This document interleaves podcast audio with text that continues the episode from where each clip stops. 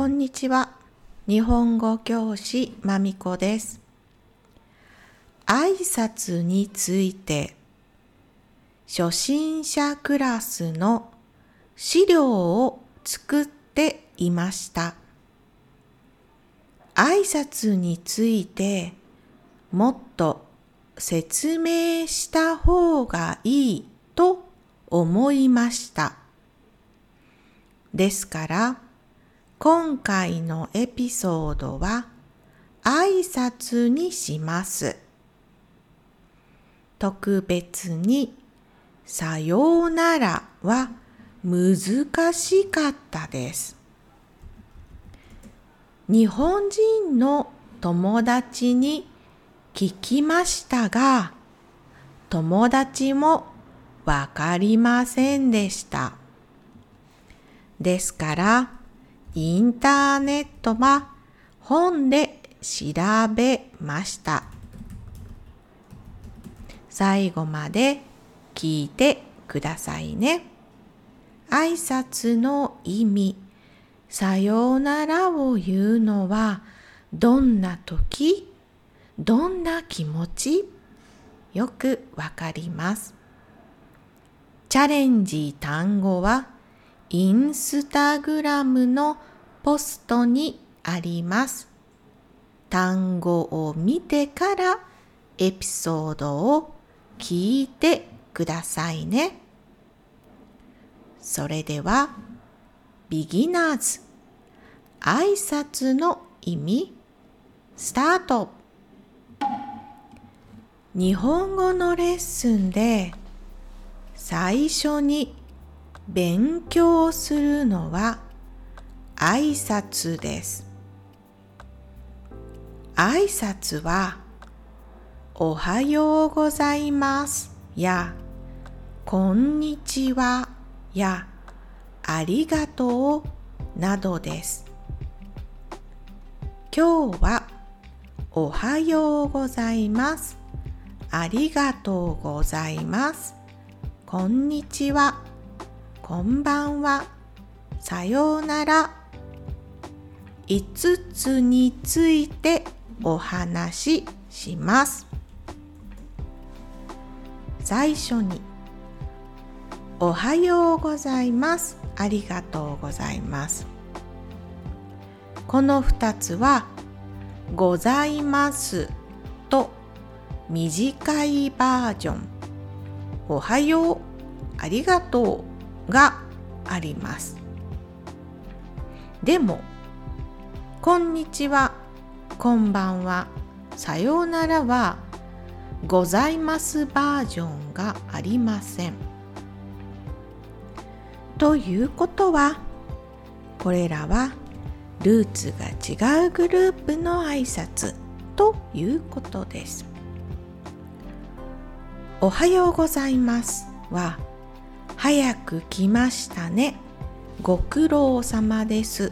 という意味です。ありがとうございます。は最初ありがたく存じます。でした。存じますはポライトフォームです。そしてありがたいからありがたくに変わりました。ありがたいは珍しいという意味です。だからありがとうございますはとても珍しいことです。感謝しますという意味です。こんにちはこんばんはは長い挨拶が短くなりました。こんにちはは、こんにちは、ご機嫌いかがですか？こんばんはも、こんにちはと同じで、もっと長い挨拶でした。短くなったのです。時々生徒さんの質問はいつ言うのが正しいですか？です。答えは大体ですが挨拶の時間おはようございますは午前10時または午前11時まで。こんにちはは午後5時または6時まで。夏は遅い時間まで明るい場所があります。冬は早い時間に暗くなります。だいたいの時間午前10時11時午後5時6時で覚える方がいいです。ではさようならはどうでしょうか？さようならございます。と言いませんね。ということはこんばんはこんにちはと同じグループです。さようならの後ろに文がありました。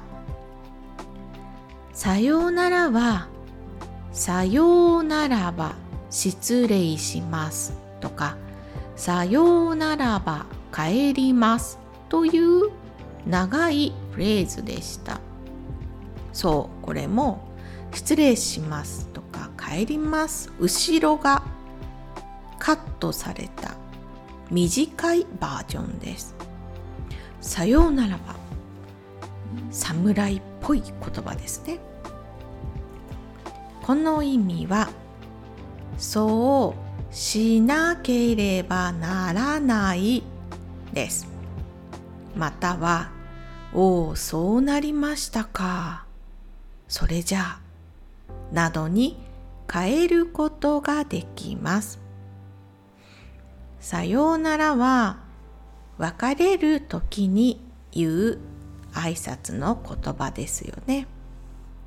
別れるというのは人が決めることですが電車の時間とか仕事とか別れる理由はたくさんあります。それは私たちが決めたタイミングです。でもそうならなければいけない状況です。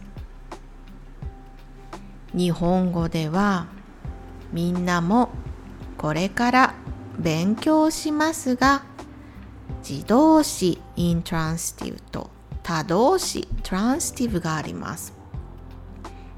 日本語の動詞には人間がコントロールできる動詞とコントロールできない動詞があります。さようならは動詞ではありません。でも意味は私たちがコントロールできない出来事、イベントです。ドラマやアニメを見ている時思い出してください。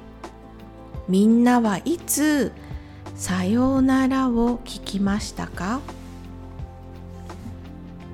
キャラクターたちが友達とカフェに行きました。家に帰ります。その時キャラクターは「さようなら」と言いましたか？言いませんよね。また会う友達会社の同僚に「さようなら」と言いません。次に会う予定がない人遠いところに引っ越しする会うチャンスがない人そういうカテゴリーの人にさようならと言います。でも学校では挨拶としておはようございます。こんにちは。さようならを使います学校で使うさようならはあなたと会うのは最後ですという意味はありませんですので日本語学校で先生にさようならは自然ですが学校の後クラスの友達とカフェに行きました。時間です。帰りましょう。その時にさようならというのは自然じゃないです。じゃあね。バイバイ。また明日。また来週。などがいいです。今日は基本の挨拶についてお話ししました挨拶のルーツみんなの国の挨拶もどんなルーツがあるのでしょうか今日も聞いてくれてありがとうございました。終わり。